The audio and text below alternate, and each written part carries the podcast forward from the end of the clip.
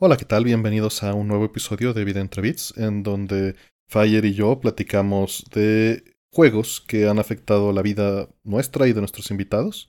Y evidentemente tenemos un invitado y al buen Fire. Fire, ¿cómo estás?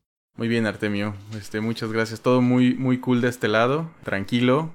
Me, me vacuné y esto es un recordatorio para la gente que si tienen acceso a, a vacunas en donde crea que nos están escuchando, vacúnense es, es, lo responsable. Sin duda. Y la mejor vacuna es la que tiene uno disponibilidad de ponerse, ¿no? Entonces, por favor, háganlo. Y ahora sí, después de ese anuncio para el público, quiero presentar a nuestro invitado de esta vez. Su nombre es Cristian Andrade, que es un ecuatoriano y labora como evangelista de Unreal Engine para Latinoamérica en Epic Games. Viaja por toda la región ayudando a los desarrolladores independientes y empresas a construir productos asombrosos con Unreal Engine 4 a través del soporte, entrenamiento y educación. Digo, digo viaja, pero viajaba porque ahorita no hay muchos viajes. En, en, el pasado fue cofundador de Arcade Me Inc., una empresa de educación online de videojuegos con sede en Raleigh, Carolina del Norte. Actualmente ha invertido en un par de estudios latinoamericanos y es parte de diversas asociaciones y gremios de videojuegos en Latinoamérica, ayudando a mejorar la profesionalización de la industria en la región. ¿Cómo estás, Cristian? Eh, ¿Cómo está Fire? Un, un gusto saludarlos. Eh, ¿Qué tal Artemio? Eh, ¿Qué y, tal? Y estoy bien, estoy contento de estar con ustedes y agradeciéndoles por pensar en mí para su podcast. No, estamos bien emocionados. Oye, y en el formato de esto de Vida entre Bits siempre le hacemos una pregunta a nuestros invitados que es, más que una pregunta, es que nos cuenten una anécdota personal que tengan alrededor de videojuegos, ¿no? Uh -huh. ¿Tienes alguna ahí que nos quieras compartir? Bueno, tengo que poner en contexto un poco mi historia, mi vida, como para contar la anécdota, o para que tenga sentido por lo menos. Yo, como ya lo mencionaste, soy ecuatoriano, nací en una ciudad de costera de, de Ecuador llamada Guayaquil, y nací en una familia de clase media, media, media bien. No, no, no, no pasábamos hambre, no, no teníamos problemas económicos, por lo menos que mis padres me hayan contado, capaz que había, pero no lo supe nunca. Eh, pero tampoco eh, éramos pudientes y yo tenía acceso a lo que quisiera.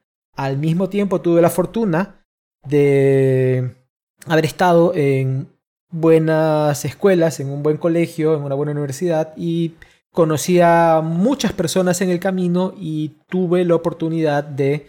Soy, soy eh, medio ruco o medio chavo ruco, como dicen ustedes en México. Así que tuve la oportunidad de ver la llegada de la computación al país, Ecuador, tuve acceso por algunos amigos a, a, computadoras en una época en que nadie las tenía. Lo mismo con el Internet, tuve acceso al Internet cuando era algo muy, muy difícil. Eh, de, cuando no había realmente, porque tuve acceso a Internet bancario eh, en una época en que solo el, el, principal banco del Ecuador tenía Internet a través de un amigo que el papá era ejecutivo de Chief Officer de ese banco. Y tuve, eh, y mi papá siempre me apoyó en la medida de lo posible, ¿no? Mi papá tenía una farmacia y esta farmacia traía revistas y yo a través de esas revistas, una farmacia grande, yo creo que en México no hay ese concepto, pero, pero medio como las farmacias de Estados Unidos que tienen bazar, farmacia, supermercado, o sea, como un uh -huh. Oxxo farmacia. Y tenía una sección de revistas eh, y esto me permitió desde muy, desde incluso antes de que lleguen muchas tecnologías que para un país tan chiquito como Ecuador, que mucha gente no sabe dónde está ubicado, yo ya podía leer de computación, yo ya podía leer de videojuegos, yo ya podía leer de algunas cosas de la cultura pop de la época. Y esto eh, hizo que mi niñez tenga como que tres o cuatro hobbies. Uno, la programación. Eh, yo aprendí a programar bastante chavo en Basic, en una Amstrad, que fue una computadora que, que mi papá pudo conseguir usada de un amigo que se estaba regresando a Estados Unidos. Pude, en cierto punto, por 1996 descubrí que muchos de los dibujos animados que me gustaban era algo de Japón llamado anime eh, y me volví un freak otaku a un nivel de a veces quisiera olvidarme del otaku que era eh, de, del tema. Bueno, me gustó el cine de efectos especiales, yo quería en una época hacer eh, efectos especiales en Hollywood y estas son cosas que a lo largo de mi vida se fueron disparando por distintas oportunidades. A, tuve una computadora, acceso a computadoras, aprendí a programar, hice unos jueguitos por ahí, me empezaron a interesar los juegos, empecé a leer revistas españolas de videojuegos, que tenían eh, incluso tutoriales de cómo hacerlos. En, España era muy popular una computadora llamada la Spectrum eh, y la Amstrad en algunos casos. Eh, así que yo llegué a encontrar libros de programación de juegos, este tipo de cosas, pero de repente encuentro el anime y como que dejé, olvidaba un poco lo que hacía y absorbí este mundo del anime. Este ciclo se ha repetido. Después volví a encontrar un interés en los videojuegos o cosas por el estilo. Y ese fue el preámbulo, ahora sí. Sorry, tenía que ponerlo en contexto. Por el año 2001 quizás, había ya había jugado la época de Nintendo y todo esto, y habían juegos de Nintendo que, que fueron para mí un wow, y estos momentos que tú dices qué loco es esto y, y, quisieras vivir de jugar esto o de hacer cosas como estas. Ya había pasado por eso que de repente muchos en la industria cuentan como anécdotas, ¿no? No sé si lo han dicho en el programa otras personas, pero todavía nunca había hecho algo que eh, conecte mucho mis pasiones. Eh, en este sentido, ¿no? La animación japonesa, Japón en general, eh, videojuegos, programación. Hasta que yo tengo un amigo, bueno, tenía porque ahora vive en, Estados Unidos, en Orlando, Carlos, que le decíamos cariñosamente el ratón a mis clero. Y, Carlos era, si, si, yo me consideraba obsesionado de la cultura japonesa, Carlos estaba a un nivel muy superior al mío. Él era de una familia de muchos recursos, él viajaba a Estados Unidos al menos una vez al año y cuando regresaba me invitaba a jugar. Eh, yo humildemente me había llegado a comprar ya mi PlayStation 1 con una pila de juegos pirata, pero él de repente aparecía con, con el Saturn o con el Dreamcast.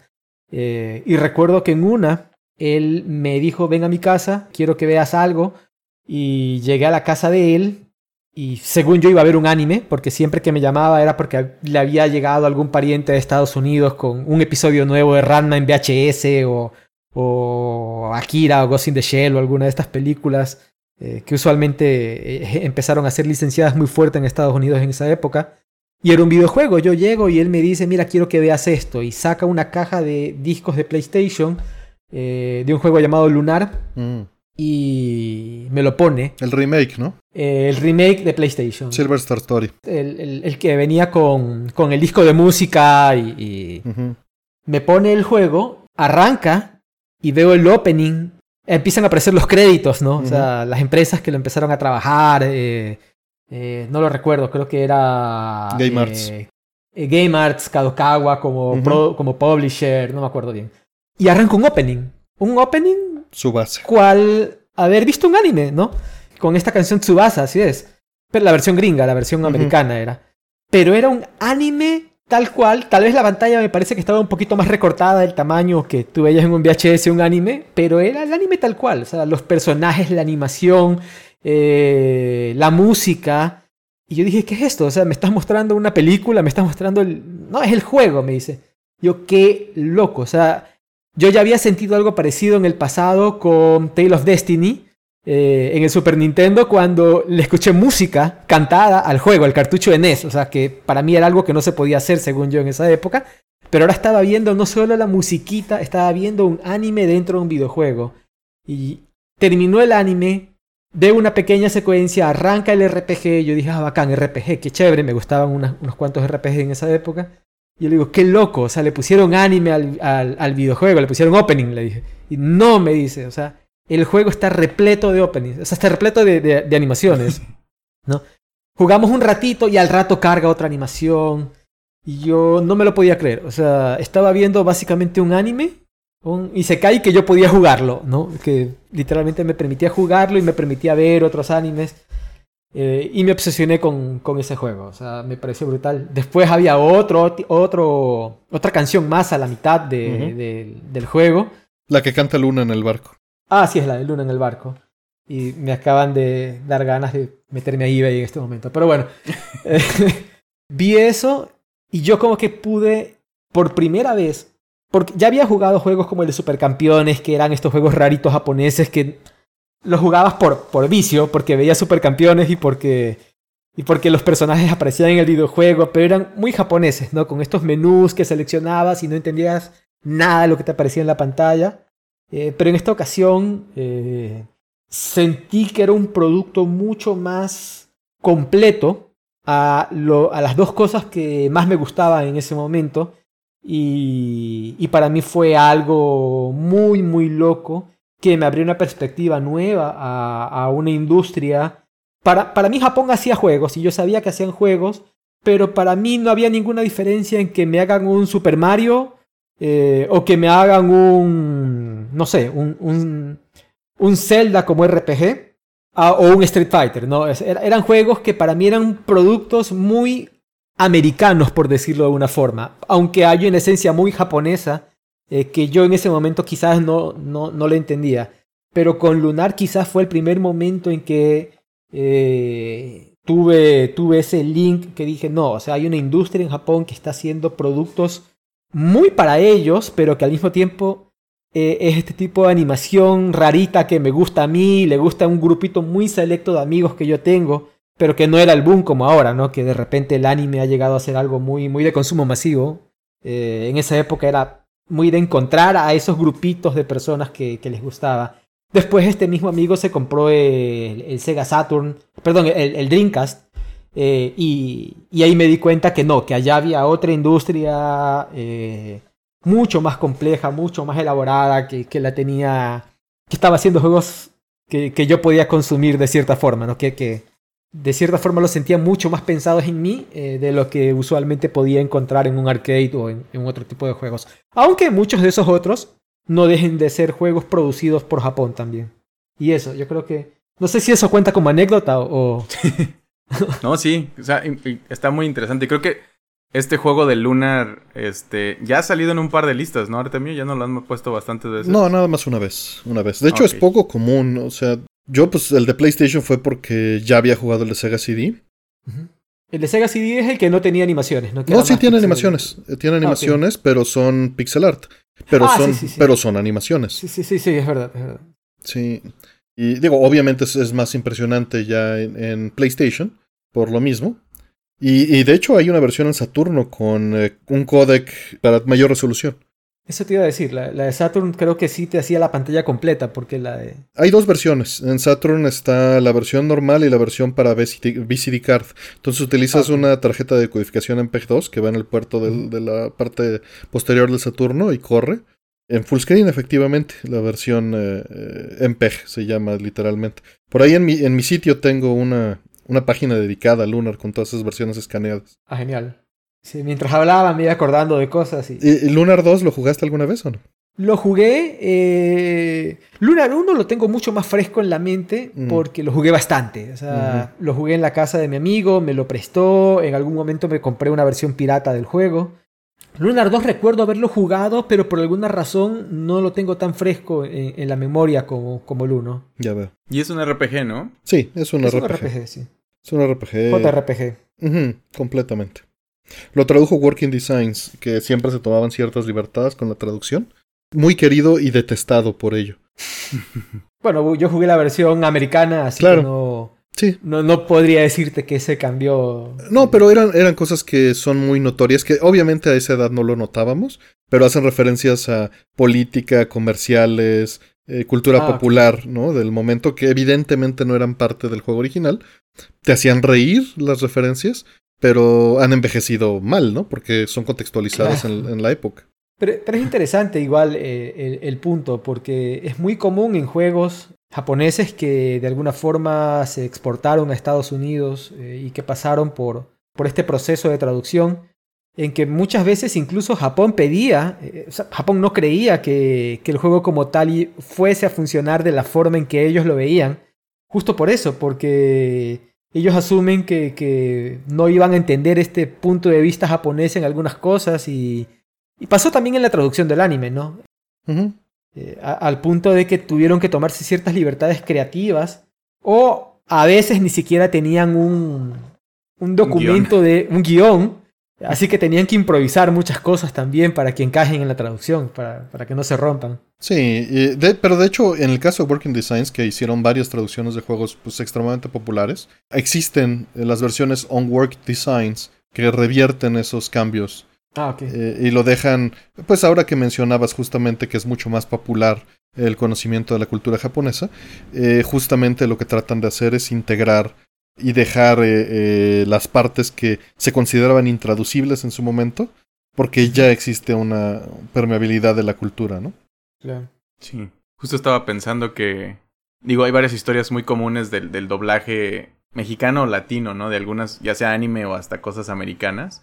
O, o, europeas o algo así de caricaturas que, que sí les, pues no les daban la libertad, pero tampoco les daban un guion y pues hacían lo que querían y, y para eso, por eso también tenemos cosas muy, o sea, tenemos esta relación muy cercana porque sí están, este, tropicalizados, ¿no? Es como a veces le llaman, que es esa traducción, es esa localización, pero, pero con más, con más todavía sabor, ¿no? Recuerdo en Pokémon una vez, este, el equipo Rocket que James siempre decía esta frasecita de, de que, le, que, le, cambiaba cada capítulo y en una hizo una referencia al postre de la región del que soy y sí fue como ¿qué es esta? O sea, ¿esto lo hacen aquí o qué? Que, como que en mi mente todavía no entendía eso de la traducción o algo y, y fue como muy eh, como, órale, estos son, son gente de mi pueblo, ¿no? De aquí cerca. Qué interesante. También en el caso de Working Designs y estas versiones que les menciono, eh, están así porque se tomaban la libertad de cambiar la dificultad del juego. Ah, ok. Lo hacían mucho más difícil para que durara más, ¿no? Mm, y le rellenaban. Eh, al grado de que, imagínate, te costaba experiencia salvar. Ya. o sea, eso sí está bien manchado, pues. Y pero, ¿este tipo de equipos entonces eran, o sea, recibían el código? No, a veces, ¿eh? Pero eh, muchas veces no. Era muy común que tuvieras que meterte en ensamblador y modificar y hacer ingeniería inversa. Por ejemplo, el caso de Rayearth, de ellos mismos, que es un maravilloso juego de la misma época, de Saturno. Eh, lo tradujeron también Working Designs. Y el juego, perdieron el código fuente completito de la versión original. Tuvieron que hacer ingeniería inversa y arreglarle box y traducirlo sin una gota de código fuente ni de guion. Ah, no sabía eso. eso viene en el manual, en la última página, viene una despedida de Working Designs de que era el último juego que sacaban en Saturno justamente porque pues ya no era negocio, pero que lo habían hecho con mucho cariño. ¿Y esta compañía es americana? Es una compañía americana, sí. Ya. Yeah. Qué interesante, yo no estaba enterado de que se hiciera, o sea, ese nivel de trabajo. Entiendo que, que, ciertas cosas a veces cuando trabajas con equipos de, de localización o de, de, algún, de QA o algo te sugieren de vuelta, pero meterte en los sistemas como para cambiarle algo, como para ponerle un precio al save, ¿no? Como de, ah, si quieres gasta, gasta experiencia, es como, yo me enojaría como desarrollador si alguien, si un traductor claro. se tomara la libertad de, ¿sabes qué? Cambié esto y como, ¿cómo que cambié esto? No me, ni me vuelvas a hablar en tu vida. Pero es que funcionaba muy distinto. Comprabas la licencia de, de, en la zona, en la región. Claro. Claro. ¿no? Entonces comprabas los derechos y ya era tu problema. Y era una época distinta también. Uh -huh. O sea, no había globalización ni nada. Y, y al final del día hay muchos vacíos legales sobre el, los derechos de licencias y las propiedades después de eso. O sea. Bueno, sí es cierto. Si, si alguien llega y me da un millón de dólares por y, y me dice le cambies. No, sí, ya ahora que lo pienso, sí hice eso después, ¿no? Donde es como le tenemos que poner estas ropitas en esta región porque. Ah, está bien. Háganlo. Y en el pasado era todavía más viable porque literalmente era como en el anime. Llegaban, compraban la licencia, se la llevaban y lo que pasaba ya no tenías control. ¿no? Sí, no, en Japón no lo veía. O sea. No, y justo es como, es una tierra que ni conozco donde hacen otras cosas y es como, déjalos que hagan las cochinadas que quieran. sí. Claro. Y, y, y, de hecho creo que, bueno, ahorita voy a presentar el juego, pero hay, hay ciertas cosas que sí pasaron en uh -huh. este producto alrededor de eso. Sí. Pero para no darle tanta vuelta, este, presentamos el juego. El juego fue Advance Wars, desarrollado por Intelligent Systems y publicado por Nintendo. El director fue Toru Narihiro y pues el género es turn-based strategy, ¿no? De estrategia basado en turnos. Eh, una pequeña descripción es, es un juego de estrategia por turnos donde el objetivo es derrotar al ejército enemigo. Hay dos formas de derrotar a un oponente, destruyendo todas sus unidades o capturando los cuarteles principales. Sin embargo, algunos mapas tienen objetivos específicos, como capturar un cierto número de ciudades para reclamar la victoria. Los modos de juego disponibles incluían Field Training, que es un modo tutorial, un modo de campaña que lleva la historia del juego, el War Room, que es una colección de mapas en los que el jugador se esfuerza para obtener puntuaciones altas, así como multijugador y un modo de diseño de mapas. Y también tiene una historia que, que se genera en un continente ficticio donde dos naciones, Orange Star y Blue Moon, han estado luchando entre sí durante años. El conflicto entra en una nueva etapa cuando un oficial al mando de Orange Star llamado Andy es acusado de atacar a los ejércitos de otras dos naciones, Yellow Comet y Green Earth, sin razón, resultando en una guerra mundial. Fue lanzado en Norteamérica el 10 de septiembre del 2001 y en Japón en noviembre 25 del 2004 y lo vamos a platicar yo también yo creo más adelantito. Y el juego pues es, es medianón, ¿no? Es el, la historia principal toma unas 14, 15 horas. con algunos de los extras llega a las veintitantas y, si quieres completar absolutamente todas ya desde los 30 para arriba. Pero bueno, Cristian, cuéntanos, ¿por qué este juego estaba en tu, en tu lista? Porque es el juego que no pensé que me iba a gustar. bueno, no mi primera consola, la, primera consola a la que tuve acceso para jugar cuando quiera, por decirlo así, eh, fue un Atari 2600 que se compró un tío que era vecino mío. Y esta persona eh, Después se compró al poco tiempo, porque se lo compró al Atari cuando ya había Super, eh, cuando había NES, perdón. Se compró un NES. Y él era vecino mío y yo creo que eventualmente me convertí en el sobrino molestia. Al principio, qué, qué chévere que mi sobrino venga, asumo, pero, pero me obsesioné con el tema y le caía casi todos los días. O sea, tenía la desgracia de estar diagonal a mi casa. Ah, y jugué bastante. A veces ya me dejaba en su casa. ¿Sabes qué? Ahí está. Él era mucho mayor a mí. O sea, yo yo habré tenido, uy, no tengo idea qué edad, era muy chico, eh, 10, 12 años por ahí, 15 quizás. Eh, y mi tío ya, ya trabajaba, así que ya eh, él me dejaba en su casa y me quedaba jugando todo el día. Y fui muy NES eh, y Super NES en esa época, pero cuando salió el PlayStation abandoné Nintendo y lo abandoné hasta el Switch. O sea, no, no jugué 64. Jugué 64 a lo mucho yéndome a estos sitios donde alquilabas una máquina y pagabas por una hora. Pero ya GameCube no lo jugué. Y no jugué ninguna de las consolas portátiles Nintendo porque no me gustaban. No me gustaba el, gráfico pixelado en blanco y negro del Game Boy. Quizás obviamente si hubiese tenido acceso a uno, de nuevo te dije, eh, le dije al principio, tampoco tenía los recursos como eh, para tener mi Game Boy porque lo pedía. Y estaba obsesionado por una nueva computadora y cosas así, así que trataba de que cuando haya una nueva oportunidad se vaya hacia computadoras o cosas por el estilo. Nunca jugué Game Boy, ni Game Boy Advance, ni nada de las consolas eh, portátiles de, Nintendo. Y fue muchos años más tarde eh, que un amigo mío, se, lo dije hace un rato también, se puso una tienda de cómics y esta tienda de cómics se convirtió como que en el club de los amigos de esta persona. Y realmente yo no lo conocía hasta que se puso esa tienda. Yo me hice amigo en la tienda porque fui a comprar eh, básicamente mangas y me convertí en un buen cliente de ellos y terminé ahí visitándolos a diario. Y ellos tenían en el lugar algunas consolas. Eh, la gente podía jugar PlayStation y, y, jugábamos Tekken y otras cosas más. Pero también vendía él sus consolas viejas. Y una de las cosas que estaba vendiendo en el local fue eh, el Game Boy Advance con, con algunos juegos. ¿Cuál modelo? Eh, no estoy seguro, era el moradito. el primero. el, primero, el primero, sí. Y tenía unos cuantos juegos por ahí. Y la había probado un par de veces, pero como que estos juegos que eran adaptaciones de juegos de, de Super NES que ya existían no me llamaban tanto la atención. Y vi Advance Wars en algún momento y no me llamó la atención. Pero lo que sí pasaba era que muchas veces íbamos a esta tienda y nos convertíamos en empleados sin sueldo. Porque el dueño de la tienda realmente nunca estaba. Él, él, es de una familia de mucha plata y él estaba quizás saliendo con chicas, no sé. Y, tenía los empleados de los que yo realmente era mucho más amigo que de él. Y estos empleados a veces ya nos decían, mañana no quiero venir, puedes venir tú a abrir la tienda y yo me quedaba ahí. Para mí era que, bacán quedarme ahí porque no pagaba por mis cómics, iba, leía los que quería. Eh, y de repente ellos llegaban al mediodía y yo ya me iba a mi casa o, al trabajo después. Y cuando a veces hacía eso, un día agarré el Game Boy, eh, empecé a jugarlo por aburrimiento. Probé un juego, no me llamaba la atención, probé otro, no me llamó la atención. Eh, probé Advance Wars y volví loco. Me pareció espectacular. Eh, me gustó, me enganché con la historia, me enganché con el modo de juego, me enganché con la estrategia. Para esto, yo ya estaba jugando en ese mismo local, había como que un segundo piso, un mezanín, donde jugábamos eh, Dungeons and Dragons Skirmish, que es muy parecido al Dungeons and Dragons de figuritas y, libro, pero en este caso se usa unas cartas y se usa un tablero cuadriculado en el cual puedes definir posiciones. Y yo era muy bueno en, en Skirmish, gané torneos locales de Skirmish en esa época. Para mí esto era una versión de Skirmish eh, en el sentido de que tenía la misma estrategia de, cuadritos y de turnos y de poderes y habilidades, eh, obviamente con otras reglas, eh, pero no pensé que un juego de este tipo me llegase a gustar al nivel de de que me deprimí cuando lo acabé. O sea, de, de, de ese nivel. O sea, me gustó la historia, me gustó la trama que tenía la historia, eh, porque ya...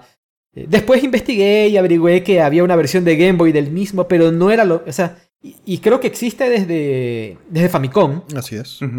Pero eran... Si bien es cierto, las mecánicas casi siempre se han mantenido muy fieles al original y lo que ha habido es una pul- un, un- un pulido muy fuerte, un aprendizaje muy fuerte en gameplay.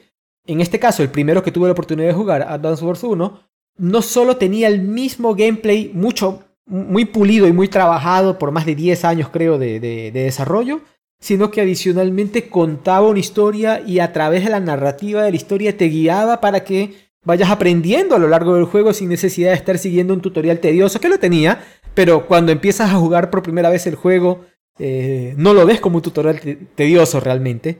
No, está muy bien integrado el tutorial, ¿no? Así es, es, es- es- es genial. Eh, y los personajes son muy carismáticos y la historia te la cuentan eh, de una manera interesante y cuando el juego se empieza a ser aburrido, de repente tienen cambios en, en la trama central, eh, en el cual hay alianzas, aparecen otros enemigos. y, me gustó mucho, fue un juego que realmente me gustó mucho. Cuando me dijeron, piensa en una lista para el programa, no fue difícil ponerlo en mi top 3 o 4 porque si bien es cierto no es una saga que, que seguí jugando porque de nuevo hasta Switch no, no, no fui usuario otra vez en Nintendo.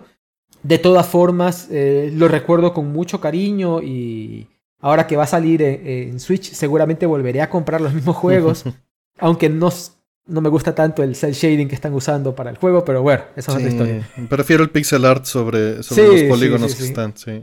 Está muy interesante tu historia porque yo, yo estaba muy atorado escuchándote contar todo el viaje con el cual encontraste el juego y dije, conforme ibas diciendo no jugaba nada de Nintendo hasta este punto y dije, entonces lo jugué en algún emulador o algo así. Y luego empieza a contar esta historia de la tienda y dije, ah, a lo mejor se turnaban un Game Boy Advance y lo jugaban ahí.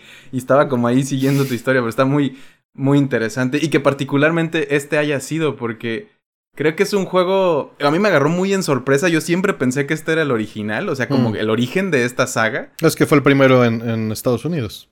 Eh, sí. Aún así, no. No había. Nunca le había buscado por, por otro lado, ni nadie me había dicho de frente como, ah, ¿sabías que existe desde antes?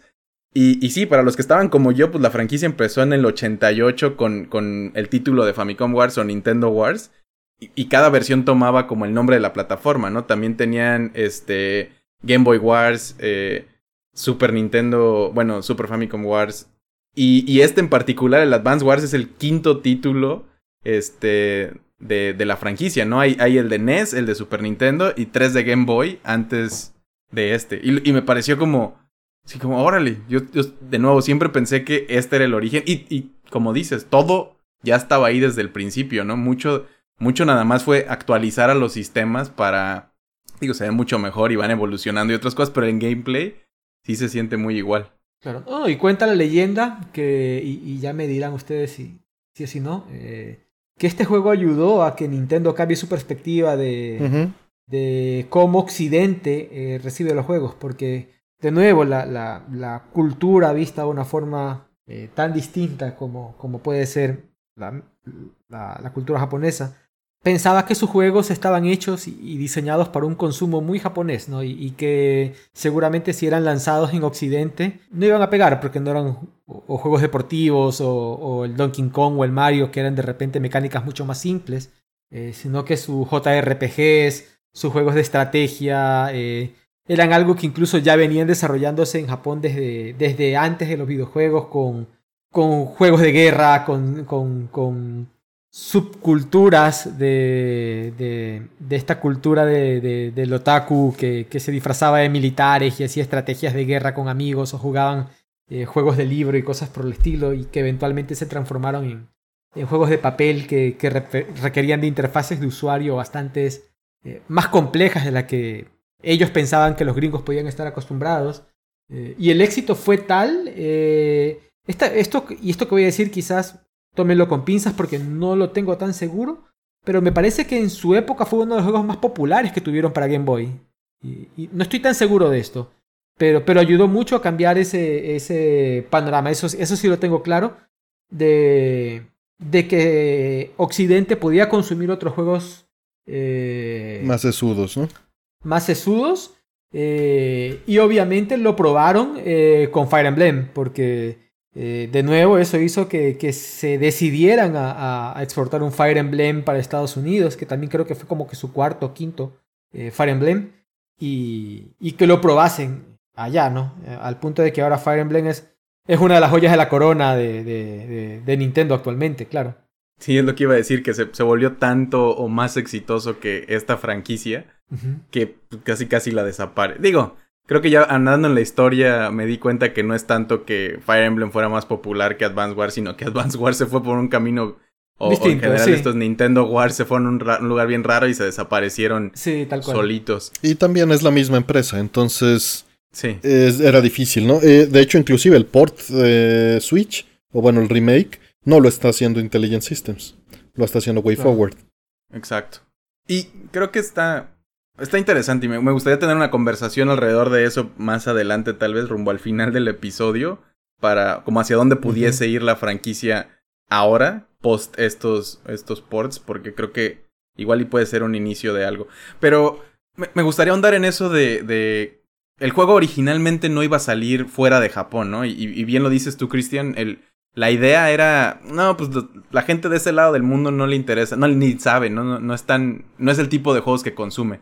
Y se, simplificó lo suficiente, ¿no? Y, y, decidieron traducirlo y hacer todo esto para que también pudiese funcionar y existir en este otro lado.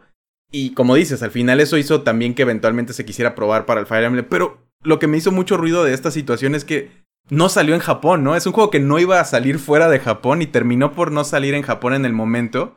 Y ni siquiera, no sé si qué tan tanto lo vaya a saber la gente, pero también a mí me agarró bien en curva esto. Y cuando dije la fecha, no sé a cuántos les brincó, pero el juego fue lanzado en Estados Unidos el 10 de septiembre del 2001, un día antes. del 9-11, ¿no? Del, del, este atentado terrorista. Y esa, eso hizo, ya era muy tarde para Estados Unidos porque ya había lanzado, pero eso retrasó el lanzamiento en Japón y en, Europa y en otros lados. Y en Japón iba a salir en teoría en octubre, pero sintieron que de todos modos no era como muy... No era una buena idea lanzar un juego tan pronto que tenía relación a la guerra, ¿no? y al final decidieron también que tenían este otro de Game Boy Wars que ya mencionamos, que iba a salir al, mismo año, en, con unos meses de diferencia, que era una franquicia que ya era más conocida, o bueno, ya llevaba varias este, secciones, y no querían competir con ellos mismos. Entonces esto lo llevó a que lo cancelaran en ese momento, y no volvió a salir hasta que sale la secuela de, de Advance Wars 2, y arman este paquete que se llamó Game Boy Wars. Ni siquiera le pusieron Advance Wars, ¿no? Le pusieron Game Boy Wars Advance 1 más 2, y es cuando lanza si mal no recuerdo, en 2004. Sí, en noviembre 25 del 2004. No, no, Artemio, no sé, ¿a ti te tocó ver esto o, también fuiste como más, le entraste mucho después? Yo le entré después, eh, yo le entré después. Eh, realmente cuando sale este Advance Wars, yo, aunque estaba metido en Game Boy Advance, estaba más metido en Metal Gear Solid. Y fue hasta, ¿qué te gustará? Como 2008 quizá, que pues siempre que, que las consolas están muriendo, ¿no? Ya que estaba el 10, pues uno se pone a ver de cuáles joyitas pues me brinqué, ¿no? Y es hasta ese momento que agarro y empiezo a buscar. Y en recomendaciones pues está eh, Advance Wars, ¿no? Claro, yo no lo jugué de... Yo no lo jugué fresco, yo no lo jugué estrenado. ¿Cuándo era la época de oro, por decir así, de Yu-Gi-Oh en Latinoamérica? Que se, las cartas se empezaron a poner... También esas fechas. Yo creo que 2001, 2002, la caricatura empezó a salir este, en Latinoamérica y en español.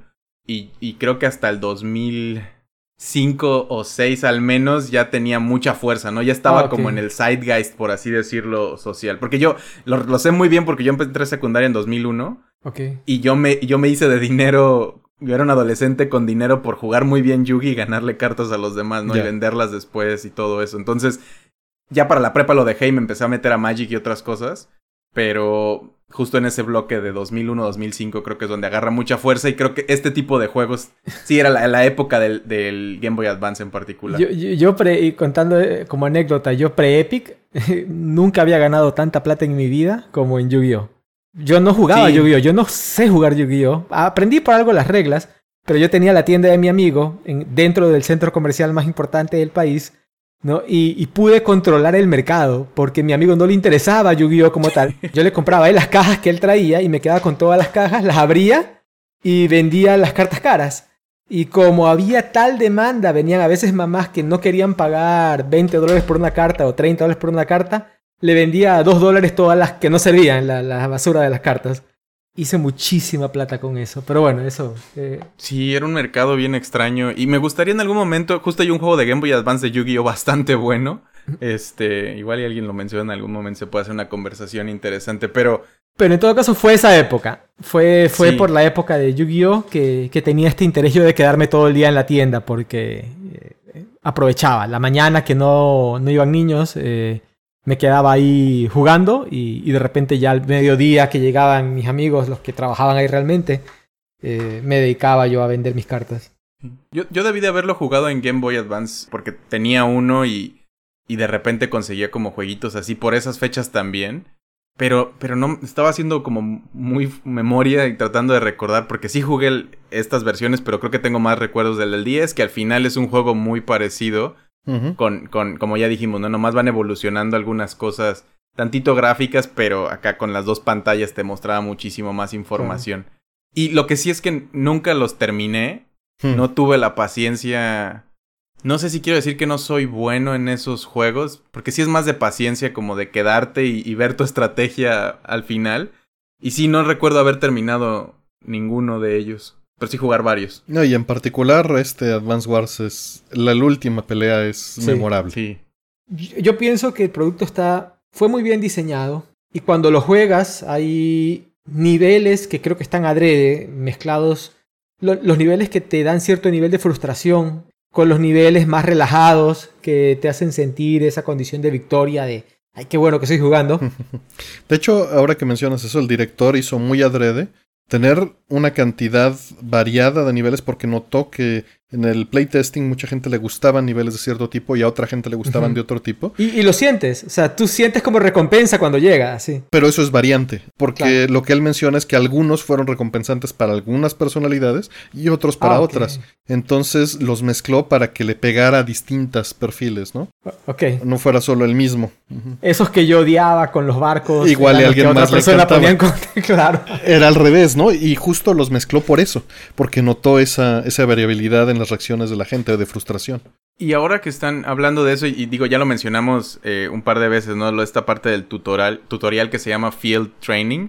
Lo, lo estuve, lo retomé como para, para estar más fresco de las mecánicas tal cual. Y está bien interesante, ¿no? Como ya se mencionó, eh, ayuda mucho, o sea, te, te va contando una mini historia, eh, te cierra el juego y no te deja avanzar hasta que no termines estos Field Training, no, no puedes ac- tener acceso a la campaña. Porque es parte de la historia también. Sí, es parte de la historia y te va presentando cosas, ¿no? Al principio es nomás mueve tu personaje y es muy inteligente en cómo te da información sin darte información. Y te da la opción, en, en cuando deja de hablarte la personaje este, que te va guiando, te dice, ¿quieres como información táctica, este, ¿quieres más? Y si le dices sí, te da como unos tips. Y si le dices no, nomás te deja que lo descubras tú mismo, ¿no? Está muy bien logrado, está súper interesante. Ah, pero cómo es aburrido cuando ya le sabes al juego. O sea, Volverlo a porque sí es muy de. Ajá, agarras este personaje y muévelo para acá. No, Claro. aquí es a donde lo tienes. O sea, como que sí te lleva mucho de la mano. En el demo, sí, sí, sí. Sí. Y a- pero al ser un juego tan complejo en general, o sea, sí es demasiada la información que tienes que cargar en la cabeza para en todo momento en este tipo de juegos. Sí, y no puedes asumir que la gente ya sabe cómo jugarlo, ¿no? Y menos en esta presentación que era la primera para esta parte del mundo. No, no es una tarea fácil, pero sí, sí, me, sí lo quise jugar de nuevo y me rebotó a la mitad de esos. Quise ver si podía esquivarlos y no, no se puede, si los tienes que jugar todos. Y son 13 mini misiones. Sí, sí. No son muy largas, ¿no? Yo O creo sea, que en una hora las terminas todas, pero... Esas mini misiones son las que hicieron que el juego no requiera de, de- de un manual como de que leas el manual, ¿no? O sea, Exactamente, fue intencional para que el manual, porque el manual aquí lo estoy abriendo y tiene 64 páginas. claro. ¿No? Sí, no, pero la gente como yo nunca vio un manual. Yo, yo ya estaba grande cuando conocí que No, había pero, manuales pero, de ah, juegos. pero imagínate un manual de ese nivel, eh, no lo vas a leer, o sea, no, no sí, es no un libro de Dungeons and Dragons ahí que viene, ¿no? Es como... No está en la cultura. es como un juego de mesa. Yo sí era el nerdito que me aventaba el manual en la parte de atrás de la, del pecero del transporte público en lo que llegaba a jugarlo, ¿no? No, deja tú lo nerd. Yo, yo nomás no, no le vi cajas nunca a los juegos porque no los compraba nuevos. Y cuando llegué a comprar alguno nuevo que hacía la inversión, porque mi papá o algún familiar venía de Estados Unidos o algo, hacían esta horriblez de aplastar las cajas porque ocupaban más espacio o algo así, ¿no? Y se traían solo los cartuchos. Y pues, sí, era doloroso, pero era. Ni siquiera yo, no sé si sabía yo el valor, pero sí, no. No, ni siquiera sé cómo se vean. Pero tampoco todo, o sea, eh, el, el, caso de Artemio, yo, lo viví en, un, en, unos cuantos juegos, o sea, sí disfrutaba de verlo, eh, pero, pero me, ya veía mucha letra y ya esa parte no, no la veía tan, tan atractiva. Y, y, aún así podríamos decir que eh, no es el caso. O sea, eh, muy poca gente de los que en Occidente compraban juegos eran como Artemio, asumo. O sea, Quizá. Eh, y, y, la gran mayoría de ellos querían simplemente sacar el juego de la caja, ponerlo en, en el aparato y, y jugarlo. Y, y, esta era una buena forma de, de poderte ahorrar ese aprendizaje. O, El juego es muy intuitivo, o sea, tú ves la tropa y, tienes una idea de cómo esa tropa funciona por, por la forma misma del, del, juego, del mapa, del personaje. Lo que estás mencionando es algo que me sorprendió ahora que lo volví a jugar, porque tiene... O sea, la cantidad de información que hay en la pantalla es, es sorprendente, ¿no? Y digo, y también tiene menús adentro de menús, ¿no? Como que puedes leer más y más y, claro. que lo necesitas en algún momento porque sí e, es más, mucho más complejo de lo que yo recordaba porque ya habíamos hablado de, de, Final Fantasy Tactics y ahorita quiero tocar algunas cosas de ahí, de otros juegos alrededor parecidos tal vez, pero en este en particular hasta gasolina y balas y, un montón de otras cosas, ¿no? Muy, muy que así acomplejan demasiado la... Pero la manera de balancear esas unidades. Sí, Digo, de nuevo, tendría que meterme muy adentro del juego para ver si es tan necesario. Yo soy bien en contra de, de a veces como ponerle tanta información. Pero funciona definitivamente y pues lo jugábamos de... Muchos lo jugamos de niños y, nos gustó, ¿no? Y nos clavamos demasiado. De, de, hecho, una diferencia particular que le, que le veo, y digo, es muy obvia, que estos pequeños dioramas munditos donde, donde se da la batalla, ¿no? Ya que se, se meten a pelear dos unidades cuando se están atacando como que tienes, son, son holders de, o bueno, como envases donde hay más unidades adentro de ellos, a diferencia de otros juegos donde son personajes que, que, están solitos, ¿no? Y eso es, al menos con Tactics, que a lo mejor para la audiencia que no conocía estos juegos y, y ya había escuchado ese otro capítulo, pueda hacer esa, esa conexión. La presentación es muy similar a Military Madness, ¿no? De PC Engine, TurboGrafx. Sí, cada, cada carácter es un pelotón al final. O sea, son 10 unidades eh, representadas por un icono en la pantalla. Pero sí difiere un poco eh, lo que dice Fire, porque si bien es cierto, la interfaz de usuario del juego eh, la puedes extender y te puede dar mucha información, tú la puedes pasar. O sea, haces cuatro clics en, y, y, realmente estás aceptando qué unidad, la, qué unidad vas a usar, dónde la mueves, qué va a hacer y punto. Y, pasas al siguiente. no, no necesitas leer toda la información que, que está bueno que esté ahí porque te dice cuál es la ventaja táctica de esa unidad sobre otro tipo de unidad y cuál es su debilidad y ese tipo de cosas. Eh, pero tú podrías pasar el, juego entero sin, leer, sin leerte la, la, la, los menús, los submenús que, te puede, que se te pueden abrir. No estoy seguro porque yo no lo terminé por, por... O sea, llega un punto en el cual puede ser muy difícil, ¿no? Como por fuerza bruta, esa es, es la diferencia con RPGs tal vez o, o juegos más de acción con los de acción es muy, muy, muy seguro, ¿no? Que donde te haces bueno nomás por seguirlo jugando y jugando hasta que construyes ese músculo y lo puedes hacer. RPGs es más por el grind, ¿no? Porque puedes elevar a tus personajes y, estar tan fuerte que los vences. Pero en este tipo de juegos sí es muy... Táctico, sí. Pues lo que hay es lo que tienes, ¿no? Y sí tienes que tomar decisiones con la... Entre más información tengas, puede ser muy abrumador, pero es mucho más ventajoso. Y creo que llega un punto en el cual no puedes avanzar si no te tomas muy en serio las unidades, sus fortalezas y debilidades así sea un cuadrito más o menos de movimiento. Claro, sí, sí. Este, que tengan una ventaja o desventaja con respecto a otras unidades. El tipo, porque cada una tiene, ¿no? Por ejemplo, hablamos de que hay infantería que puede cruzar las montañas. Y esto el tutorial lo hace muy evidente y, te lo explica de nuevo. Es, es muy inteligente en la manera en la que te presenta información para que lo abstraigas.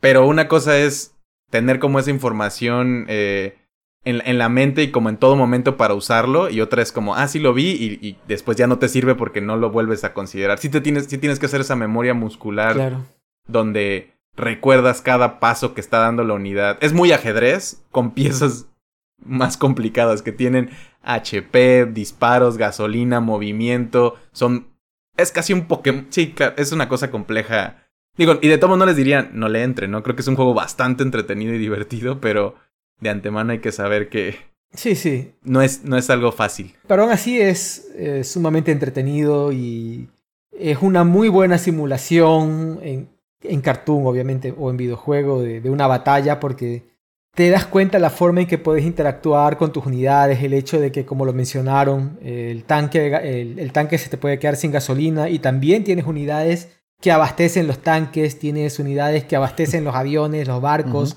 Eh, si no, tienes que capturar una ciudad. Eh, al final el juego también tiene una parte creepy, ¿no? Al final tú también vas a, con- a- a conquistar ciudades eh, que de repente están teniendo su vida pacífica y son neutrales y tú llegas y dominas la ciudad y te la tomas en tu control y le sacas recursos para tus tropas en medio de una guerra, o sea... pero, pero es interesante, o sea, como... como... Y no se siente. La, o sea, es un juego muy. Igual que ajedrez, creo que es una simulación de una batalla. Pero no sientes la violencia del. del no tiene ningún momento, Claro. ¿no? Y de hecho, el juego está. Es E for everyone. Y, y se matan y todo esto, pero no lo. Claro. No se siente. Porque, porque es. No sé si el cartoon. el- la parte más anime. que Igual que en Pokémon, no piensas que estás golpeando Claro. animales cuando estás haciendo las cosas.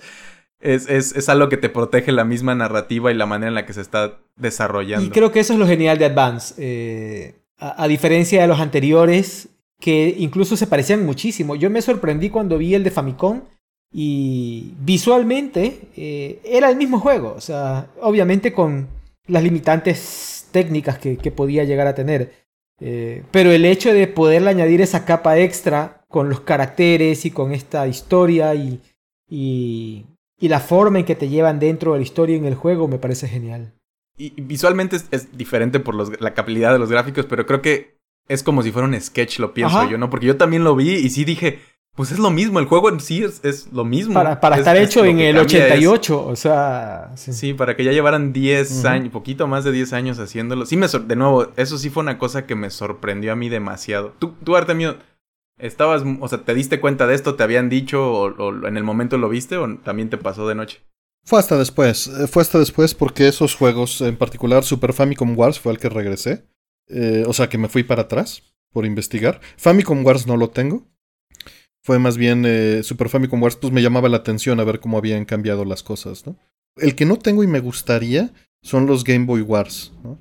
Porque me llama la atención cómo se ven las gráficas en, ese, en esa resolución. ¿Ese los hicieron los de Hudson? Esos fueron los que... El primero lo hizo Intelligent Systems y el 2 y el 3 los hicieron Hudson. Después creo que les dan otro otro proyecto de también, ¿no? No sé si, si el, el remaster de este 1 y 2 de Game Boy Ad- Advance Wars, pero como que leí ahí en la historia y eso también se me hizo interesante que Hudson entrara a, a hacer esto y mucho más adelante que pues sí Battalion Wars lo digo ya eran era otro camino que estaban tomando Sí. y como que llegó a enterrar esa franquicia. De hecho, hasta qué bueno que lo separaron, porque creo que originalmente sí pensaron que iba a ser Advance Se Wars. pusieron a explorar. Algo que, que no mencionamos son los commanding officers, ¿no? Y también los cambios que hubo, justamente eh, ligándolo con lo que mencionábamos, eh, fueron adaptados varios commanding officers para la versión americana.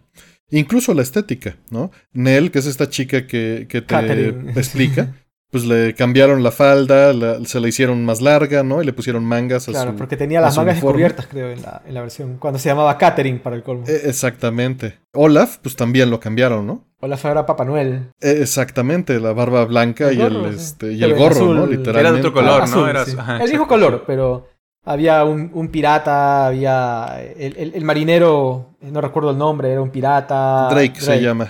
Eh, había un samurái que era el general Gambe. del... ajá. A- Al general, este, el Ajá. samurái, pues le quitaron toda la, la parte de samurái, le pusieron nomás el uniforme japonés. Y en la versión china se lo tuvieron que cambiar por censura, ¿no? Por, por lo mismo. Oh. Y, y había unas referencias a cosas de comunismo, ¿no? Y así también en, en detallitos. Pues sí, ligero. Era la Red Star y la cambiaron a Orange Star Army.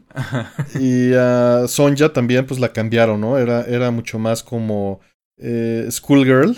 Y la pusieron ya que se viera más de inteligencia. Y este Grit, pues era- tenía su sombrero de, de Sí. cowboy, ¿no? De vaquero. Y era el sniper, era el, el- era el, Francotirador. era el francotirador. Y le pusieron ya Sí. un gorrito nada más como militar. Pues estas cosas las cambiaron para adaptación. Vamos a ver qué pasa en la en el remake. No, no me fijé. No me puse a checar si estas cosas las dejaron como la versión original o las dejaron adaptadas con la versión americana. Que bueno, podrías asumir que la versión original es la americana, dada la situación. Sí. No, no, recuerdo ahí la, respuesta precisa para tu cuestionamiento, Artemio, pero lo que sí vi es este. Están un poquito más animados. O sea, como que se ve más anime los personajes, ¿no? Y digo, ya comentó también Cristian que la estética del, del, mundo está como chibi, low poly, cell shaded raro. O sea, como personajitos 3D. Ah, no sé, a mí, a mí me encanta, de hecho, regresando al de Advance, ese pixel art muy de esa época de Game Boy Advance me parece sorprendente, ¿no? Me encanta. yo creo que es lo que mejor le funciona, sí. Sí, y, y considerando lo, lo, de nuevo, la cantidad de información que metían en, en, ese espacio eh, es, es impresionante. Y lo que están haciendo ahora con el remake no me parece malo, pero sí, sí lo siento medio, medio raro. ¿Ustedes qué piensan con eso? Digo, Cristian ya medio dijo, pero... No, no me llama. Sí, yo tengo serios issues con, con ese... No me molesta el cel shading, pero me parece que... No sé, los caracteres están teniendo un manejo muy parecido al que trataron de usar en 64, eh, sin la necesidad de hacerlo. O sea, no tienes la limitación técnica del, de la cantidad de píxeles que necesitas para cada carácter. es más barato. sí, no lo sé. Eh, quería hablar, quería comentar un poquito antes de, de, antes de entrar a este tema, como empezaron a hablar de los, de los chief officers. Eh, no estoy muy seguro de en cuál fue, y creo que fueron los de Game Boy. Eh, estaba Bill Gates. Eh, fue en Super Famicom Wars. Sale uno de los CEO profiles es de Billy Gates. Es un freelance, nivel 4. hijo de un billonario gastando su fondo fiduciario en juegos de guerra y otro es Hitler, vestido de Bison. Hitler de Yellow Comet. Mira. Sí, que sí, están estos países, ¿no? Son cuatro países en la versión de Advance Wars. Y, casi siempre, me parece que uno siempre es Rusia, el otro es Estados Unidos, el otro es Japón eh, y, y el último no lo sé aquí en Vida Entre Beats ya hablamos de un juego más o menos parecido, ¿no? y les recomiendo que vayan a escuchar el episodio de Final Fantasy Tactics para, para ver qué opinamos en ese momento, que tiene algunas similitudes. Yo, yo lo escuché para tratar de no repetir ideas. Y aunque he dicho en varias ocasiones que, que trato de no escucharlos porque se siente raro escucharme a mí mismo diciendo tonterías, sí disfruté mucho el episodio, está muy padre. Pero, pero justo hablaba yo en ese momento de que es muy tedioso el principio y el final de estos juegos porque alargan, lo hacen muy cansado a veces, ¿no? Es como tienes que mover todas tus unidades de una orilla al punto de quiebre y, y, lo, y en, hacia el final también tienes que perseguir a un par o escapar de, tu última pieza tratando de sobrevivirla o conseguir más recursos o todo esto, ¿no? Y, y lo hace muy tedioso y en ese momento hablábamos de que Into the Breach, que es un juego indie, del estilo, tal vez había arreglado esto. Y, y, esta ocasión me puse la tarea de también jugarlo para, para tener esa información a la mano. Y sí, definitivamente hace mucho más dinámico este espacio del género a nivel partida. Porque cada decisión que toma se siente muy pesada y, toma muchísimo tiempo. Porque no es, no es como que vayas moviendo unidad por unidad y todo eso, sino que te avienta como en un tablero, en un tablero de ajedrez ya empezado, a punto del jaque mate, y te dicen, sálvate. ¿No? Como en tres, en tres movimientos, en, en tres este, turnos, digamos, vas a. ya ganas automáticamente, pero tienes que sobrevivir y lo hicieron en este formato como roguelite, que funciona muy bien en el, espacio, pero en sí las misiones se vuelven como que llegas a un escenario, no tienes tanta información a la mano y todo en cualquier momento puedes tomar la decisión ahí, haces tu jugada, se, se mueven todas las piezas y ves si ganaste o si lo sobreviviste o no y otra vez. Y, la verdad está bastante interesante cómo lo hacen ahí, pero pierdes mucho de la historia en, por, por hacerlo de esta manera. Es mucho más como un sudoku o de nuevo un ajedrez, como mucho más mecánico, más un puzzle que la aventura de estar moviendo y de sentir la guerra y de ir caminando con la historia. Entonces, para llenar como ese, ese, huequito que tal vez haya quedado entre ese capítulo y este, son como los comentarios que, que traía. Igual está muy bien hecho, es pixel art, es en 2D. Funciona muy bien también a nivel información porque tiene bastante información. Y si les gusta el género, digo, hablamos en ese momento también de Wargroup, ¿no? Que, es, que hereda directamente Advance Wars, eh, Fire Emblem, que pues ya se fue por su propio camino. Creo que hay otras tantas cosas pero en particular, este, en el huequito que tuvimos de no hay Advance Wars que podamos jugar, están esas otras opciones. Ahora, muy pronto se viene este remake del 1 y el 2. Y tal vez de ahí venga más, ¿no? Claro. Y hablando de eso, ¿alguna vez llegaron a jugarlo en, multi- en multiplayer? Yo no. Yo tampoco. Yo no y me hubiera gustado. Yo solo tenía un, un advance en esa tienda y. Pero, pero se puede jugar con un solo advance. Sí. Ese es el punto súper Ah, interesante porque puedes jugar multiplayer con un solo advance pasándolo por turnos y cada turno va resolviendo en su propio en su pantalla, su contexto, el juego. Pues incluso podrías tú solo contra ti mismo cuatro veces. ¿no? sí, pero creo que necesitas... Después si me gano, no me soporto. Digo, así. sí, exacto. Te ves como ese corto de Pixar del viejito que está peleándose, jugando ajedrez contra sí mismo por unos dientes. Pero eh, me llamó mucho la atención también eso, que el sistema de multiplayer... Yo no lo jugué en su momento y, y es como... Ni el primero ni el último, ¿no? Que, que hace este tipo de cosas y más en esas épocas que se podía compartir como un cartucho en tiempos de 10 también como que streameaba de alguna manera, por poner una palabra ahí, este, el juego y otros podían subirse sin tener el cartucho. Y- Pero este se me hace muy inteligente porque pues es como un juego de mesa, ¿no? Pones el juego en, en medio, cada quien tiene su turno, tienes la misma información, solo mueves las unidades, le dices terminar turno y se lo das al siguiente y funciona. Y me parece como muy interesante. También tenía la versión de cable link, este, que era lo- la manera en la que se conectaba el Advance, pero se me hizo muy inteligente y pues funciona muy bien. Sí, eso estaba, estaba increíble y desgraciadamente nunca lo he probado. Estaría bien algún día. Me sorprendió también descubrir que tenía eso y dije como, ¿por qué? Por eso se me hace raro. Digo, también sería raro convencer a tus cuates de vamos a jugar esto si no tenías ninguno que fuera igual de, de metido a este género o este juego que tú. Y también se me haría desventaja, o sea, le vas a ganar de manera horrible, ¿no? No, el ideal sería en un avión. Claro. Sí, uff. Pues ahí está también como dato por si lo tienen ahí abandonado en un y tienen su, su Game Boy Advance y tienen un a lo mejor lo, de hecho muy probablemente lo vayan a hacer en este nuevo, ¿no? Porque sigue siendo algo que se puede hacer y digo, el Switch ya tiene multicontrol y todo esto, entonces muy probablemente esa versión venga mejorada con esos sistemas. Capaz se lo quitan y necesitas cuatro controles a fuerza o cuatro switches con cuatro cartuchos. No, no, se me haría muy eh, ya no sé. Eh, se me haría muy, muy extraño para, para este tipo de, de independientes que hicieran eso. Pero lo que sí es que también tenía este sistema de hacer mapas, ¿no? Y. Tenía el editor de mapas. exacto, como para hacer las partidas con tus amigos y todo eso. Muy en la escuela de Age of Empires, por ejemplo. Y también sería algo interesante que pudieran hacer y que no sería tan complicado en, en digo, ahora es más fácil, ¿no? En esta versión nueva. Entonces, ahí hay un par de detalles. Si, si son entusiastas de este juego, de este género, este, cosas interesantes que podría tener esta versión para, para adelante. Claro. De hecho, allí en el editor de mapas tiene un truco en el cual puedes dejar apretado CL y R y entras a, a los mapas y te sale un mapa con, la, con los kanjis de Nintendo. Ah, sí, sí. Sí, Lo había visto hace tiempo el truco, pero nunca lo usé, nunca lo hice. Y yo vi que hasta había un hack que podías. Truco tal vez no es la palabra correcta, pero sí es más como un hack, ¿no? Como que puedes hacer algo que te- de ese modo te, te- te metes al modo normal y, y puedes copiar como los mapas de una batalla de la, de la campaña o del field. Y también, pues puedes modificar las unidades, ¿no? Para hacerlo más fácil o más. O ponerte más unidades tuyas, o quitarles unidades a ellos, o modificar alguna cosa. Pero pues ya es como rompiendo el juego, ¿no? Eso es, eso es ya. No es un truco de ahí, sino es como algo que se les pasó parchar en su momento. Mm, Curiosidad. sí. ¿Y al 2 le entraron ustedes? Yo no, no le entré en Game Boy Advance.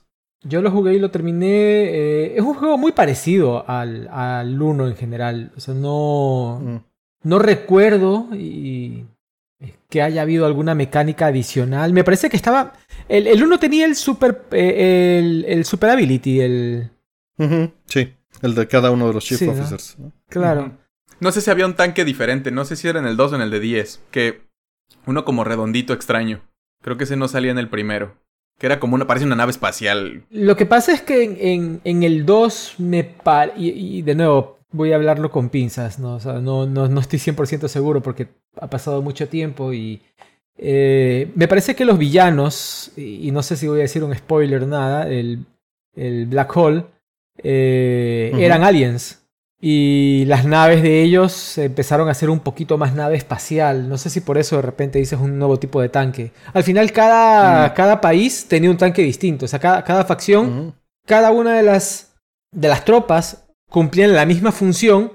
Pero si tú veías el lanzamisiles de un soldado de Andy y un soldado de Olaf, eh, eran, eran ligeramente distintos en detalles. Y tengo entendido que no soy eh, especialista en armas ni nada por el estilo, pero que, por ejemplo, los aviones de Andy, el Orange Star, son F-15s eh, y los aviones del otro son los, los Kafir, eh, o los... Creo que eran los Kafir, los franceses, no estoy seguro. Eh, entonces variaban los modelos dependiendo del, tipo de tropa que estabas usando. Los rusos usualmente usaban tipos de lanzamisiles rusos y, cosas por... Japón usaba una tecnología también distinta en, diseño.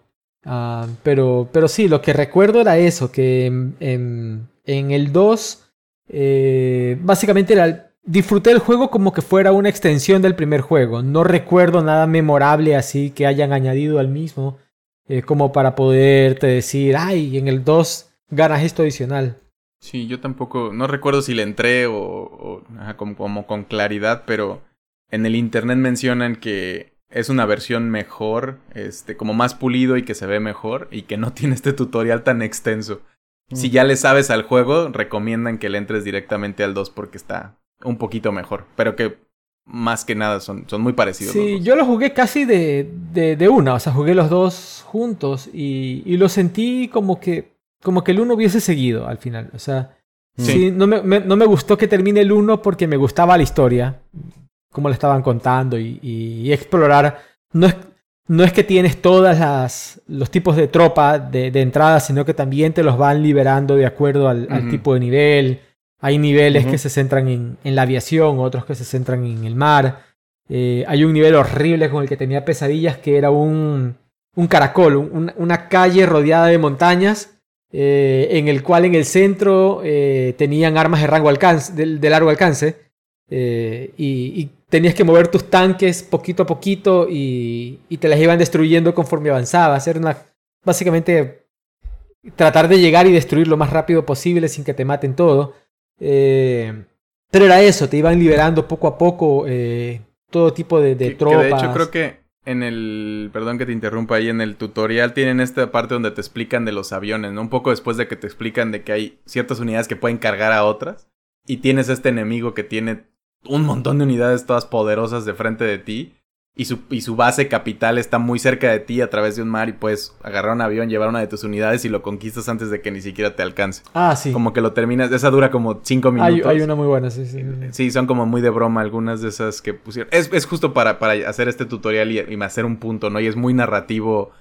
Está muy contextualizado ahí con los personajes y todo para hacértelo un poquito más ameno. Es verdad. Advance Wars sin duda es muy importante, ¿no? Históricamente, porque hizo que este género llamara mucho más la atención en el mundo. Y directamente, como ya mencionamos varias veces, le debemos Fire Emblem.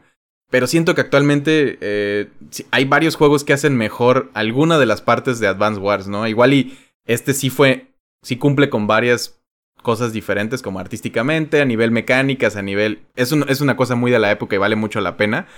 Pero hoy hay cosas que se ven mejor, hay cosas que si quieres más, por ejemplo, el puzzle está Into the Bridge, si quieres una campaña interesante y larga también están este Wargroup, ahora que ya se vienen también estos sports, o Fire Emblem si te gustan, digo, la gente dice lo de las waifus y todo eso, ¿no? Como el tratamiento de anime mucho más fuerte está ahí. Y, y yo pensé que en su momento lo habían dejado de hacer porque agarraban esta fórmula y la seguían y fue como, pues ya qué hacemos. Pero vi que pues, trataron de hacer con Battalion Wars algo y fracasaron bien duro. Y espero que esta versión nueva, aunque no es de ellos directamente, el final es de la franquicia y a lo mejor eso regresa el interés del mundo por algo así y, prestan para hacer algo nuevo, original. Pero pues no sé ustedes qué opinan al respecto. Creo que es un juego que está apelando a la nostalgia como, como muchos otros. Eh, y, y sí, están tratando de rescatar una franquicia. Me sorprendió el anuncio porque pensé que era una de estas IPs de Nintendo que, que quedaron ahí y y que quedaron al olvido. Eh, bueno, al final es un remake lo que estamos viendo, tampoco están haciendo un juego nuevo. Ah, pero sí, creería que cuando el mundo se empezó a hacer 3D, cuando el desarrollo de juegos empezó a abrazar el 3D, no sé qué pasó, Nintendo siempre la ha tenido muy clara, o, o, por lo menos en la gran mayoría de las cosas siempre he creído que la han tenido muy clara. Trato de venderme esa idea. Y empezaron a experimentar con, con, Advance de una manera muy, muy loca, porque era un juego que, si lo analizas desde el 88 en adelante, casi siempre se mantuvo muy fiel a la fórmula original. Eh, en algún punto cambió la forma del tablero, se hizo medio de ladrillos, así uno medio, uno medio en posición. Pero, pero la mecánica seguía siendo muy parecida y, y, el juego como tal se seguía sintiendo Advance Wars.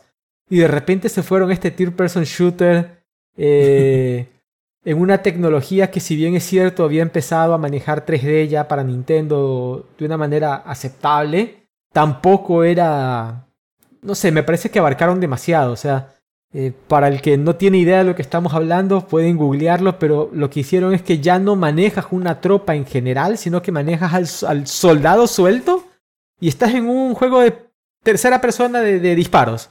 Eh, y a veces puedes manejar una lancha y a veces te puedes trepar un jeep, pero sigue siendo un juego de primera persona y es una guerra de mundo, eh, no abierto, ¿no? Pero, pero de, un mapa muy fea, muy, muy, muy fea, que no se siente Advance Wars para nada, que no se siente Nintendo Wars para nada.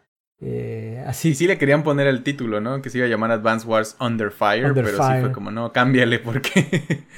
sí, como que estaban tratando de innovar, pero no sabían precisamente hacia dónde. De hecho, creo que eh, Advance Wars Days of Ruin, que es el de 10, salió en 2008 y este reboot sale en 2021, ¿no? Entonces, que no es, que no es de Intelligent System. Y en 2008, Intelligent System ya estaba haciendo Fire Emblem, WarioWare, este, después entran los Paper Mario y todo eso. Entonces, tenía un montón de franquicias mucho más relevantes, importantes en el momento que creo que Advance Wars. Y creo que Fire Emblem juega lo suficientemente cerca como para que ya no pudiera darse. Claro.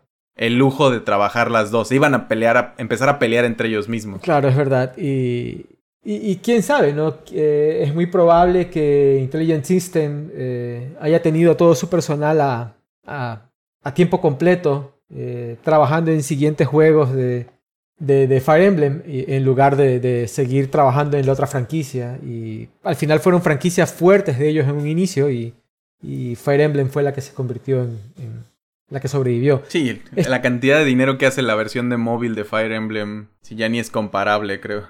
Estoy googleando 64 Wars y se parece muchísimo al de Switch.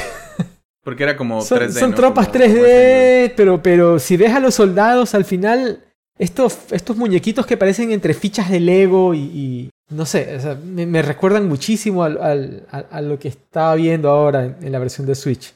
No sé, me hubiera gustado que se queden en, en, Seguramente lo compro y seguramente lo voy a jugar y, y, lo disfrutaré de la misma manera que lo disfruté hace años, jugando un mapa por día lo mucho y, y dejándolo ahí para la siguiente noche o para, para el siguiente vuelo. Pero, pero bueno, sí siento que eh, pudieron haber hecho algo mejor o quizás tenían las mecánicas tan pulidas eh, que no supieron cómo innovar el juego. También se lo están dando a alguien más, ¿no? Entonces más bien ellos fue como de... Queremos hacer uno nuevo y le han de haber dicho como, ah, mejor saca estos otra vez y al rato vemos, ¿no? Es el, es el movimiento sólido más, movimiento más sólido de negocios, creo, y, y, ya después si funciona, tal vez le puedan dar, ¿no? No sería sorpresa como pasó con este el Zelda, el Cadence of Hyrule o algo así, que de repente ya le presten la licencia para hacer algo pues, nuevo, este, adyacente tal vez. Claro. Artemio, ¿tú qué tú piensas entrarle? ¿Te llama la atención? No, no, no, no, lo voy a evitar por completo. ¿Por la estética o en general por el... Por, el... por la estética. Ya. ¿Y te gustaría que... ¿Sabes? Eh, lo, ahorita que... O sea, me molestaba jugarlo en, el Game Boy. Pero pues teniendo Super Game Boy y un RetroTink 5X y CRT o Mister con los filtros de LCD, no le pide absolutamente nada a nadie. Se ve increíble de las dos maneras. Eh, ya sea corriendo en el GameCube con el Game Boy Player y por componentes al RetroTink. De hecho, le acaban de poner un filtro hermoso para esa, esa función. O en Mister con este estos filtros de LCD, se ve increíble. Entonces no necesito otra cosa. Justo fue así como lo jugué esta semana. Estuve brincando entre esas dos variantes eh, para justo refrescar. Sí. Sí, creo que también es para, tal vez para, no sé, para gente es para generaciones nuevas. Pero también no sé si es el tipo de juego que, no sé, pues a lo mejor también Rabbids este de Mario no es del género, pero está muy cerca, ¿no? Es más como XCOM, hasta donde es, más este Action Tactics funcionó muy bien, ¿no? Y van, van, a sacar uno nuevo también y todo eso. Entonces, en una de esas están tratando de llegarle a ese mismo mercado, pero pues no son rabbits, sino que son los minions de, de los videojuegos o cercanos, y no son Mario y sus amigos, ¿no? Estos son soldaditos y, como a lo mejor fueran sido de Lego, otra cosa, otra franquicia más, te, empujaría, pero así como así, a este punto, no sé, no sé, me sorprendería mucho si le fuera muy bien, porque sí es cierto, lo estoy revisando el, el trailer y en mi mente se veía mejor ya que lo estoy viendo y sí es como, híjole, sí se, siente, sí se ve feito. El, tratamiento de anime que le dieron a estos a los, a los líderes está hermoso. Sí, eso está bonito. Y, son los CEOs los que son la propiedad intelectual al final con la que... Ese es el Mario que vendes, ¿no? Pero... Pero pudieron haber hecho, por ejemplo, Mega Man Legends o, sí, como ese tratamiento de, de chibi, pero o hasta Animal Crossing de alguna manera, ¿no? Sí se ven muy genéricos esto podría ser cualquier juego y no me, no me dice Advance Sí, las batallas no, o sea, el pelotón como tal no me, no me llama la atención. Y es lo que vas a ver todo el tiempo. Así es, sí. A mi criterio, esto es un juego que apela a la nostalgia y hay, hay juegos que, y, por eso te digo, seguramente lo compro porque lo disfruté, o sea, y, no lo tengo, no lo tengo en Game Boy y ya veo muy difícil que me compre un Advance a estas alturas y me vaya a buscar ese cartucho solo para tener e, e, ese juego. Eh, entonces seguramente lo tengo en el Switch y... Pues yo creo que justo ese es el mercado que están atacando. Claro. Si sale algo, bacán. O sea, si sale algo, lo, lo pueden aprovechar. No, no sé si sea la intención de ellos. Es un juego que no ha envejecido mal, pero tampoco es que te estás perdiendo el... Eh, no sé, o sea, la mega oportunidad de jugar el, algo genial otra vez, ¿no? Pues de hecho está considerado entre los 100 mejores juegos que existen. Entonces para muchos sí es, es o sea, tal vez lo van a vender por ese lado, ¿no? Mm. Pero no creo, no está tan lejos, pues, creo que el juego como para que sea Igual y sí, inaccesible, estaba yo pensando. Pues no sé cuánto cuesta. Relanzó en, Wii U, ¿no? En consola virtual. En Wii U, sí, en consola virtual. Exacto, en consola virtual. Y digo, también es algo muy Tal vez, tal vez sí, pero siento yo, por ejemplo, estoy pensando en Streets of Rage, ¿no? 4 y, este otro. Si le estás llegando a ese tipo de gente que jugaron es para, por nostalgia. Sí, pero eso es un producto nuevo.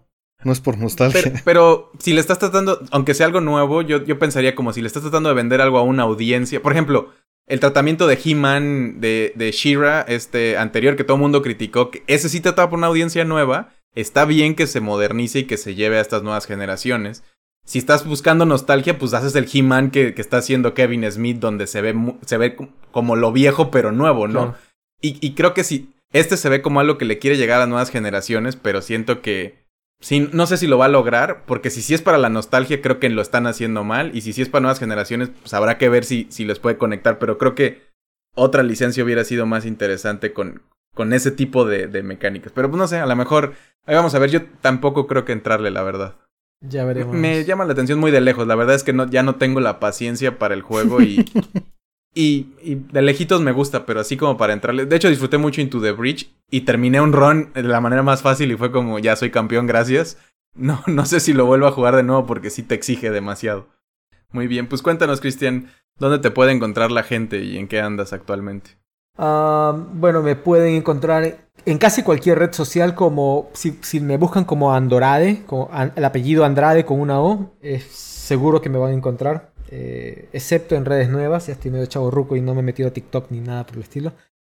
Eh, y, o a mi correo, eh, cristianconch.andrade.epicgames.com eh, en que ando difundiendo la palabra de Epic Games en América Latina como evangelista de, la empresa y básicamente mi trabajo consiste en reunirme con estudios de videojuegos, eh, empresas que están empezando a utilizar motores de tiempo real para hacer eh, cosas que no necesariamente encajan en el mundo de los videojuegos, pero que pueden aprovechar la tecnología, arquitectura, medicina, simulación, entrenamiento, educación, eh, cine, televisión. Que deseen usar un Real de alguna forma para cambiar un poco el pipeline de producción que tienen y, crear productos increíbles con la misma tecnología que nosotros eh, usamos para hacer Fortnite. Eh, y, y, eso, como tú lo mencionaste, previo a la pandemia mi trabajo era viajar por toda América Latina, así que era muy probable eh, que pueda estar presente en algún evento de la industria en el país de donde sea que nos estén escuchando. Eh, ahora mucho del trabajo se está haciendo de manera remota, así que eh, si en algún momento tienen alguna duda de un Real o de alguna de las iniciativas que tiene Epic como el Store o como los servicios online o los Mega Grants o lo que sea que hayan escuchado de Epic Games, o Fortnite, siéntanse libres de, de contactarme por redes sociales o por mi correo y trataré de ayudarlos en lo que pueda. Perfecto. Muchas gracias. Muchísimas gracias. Artemio en redes. Eh, claro, me encuentro en eh, Twitter diagonal Artemio eh, o en mi sitio jonkerhq.net donde está toda la información de los proyectos en los que estoy. Fire. Y yo estoy como arroba FireDev en Twitter e Instagram. Y esto fue Vida entre Bits. Este, muchísimas gracias a todos por escucharnos si llegaron hasta acá. recuerden que el intro musical lo hizo Brian Cubría. La portada de el logo lo hizo Juan Pablo Riveling, el joven Paul. DC Ali nos hace las portadas, eh, bueno, excepto cuando, cuando alguien más se ofrece, pero en general es el que hace la mayoría. Y pues Artemio se, se trabaja en toda esta parte de la producción para que lo escuchen muy bien y les llegue a todos y la distribución y todo eso. Muchísimas gracias en donde nos escuchen. Ya saben que estamos en todas las plataformas de podcast que nos hace favor Anchor.fm diagonal vida entre bits de distribuir. Este, y pues si están en alguna, y también estamos en YouTube, y si están en alguna de esas donde puedan dejar comentarios, likes, estrellitas, reviews, suscripciones o lo que sea, si lo hacen lo agradeceríamos mucho y sus comentarios siempre son bienvenidos. Muchísimas gracias por escucharnos.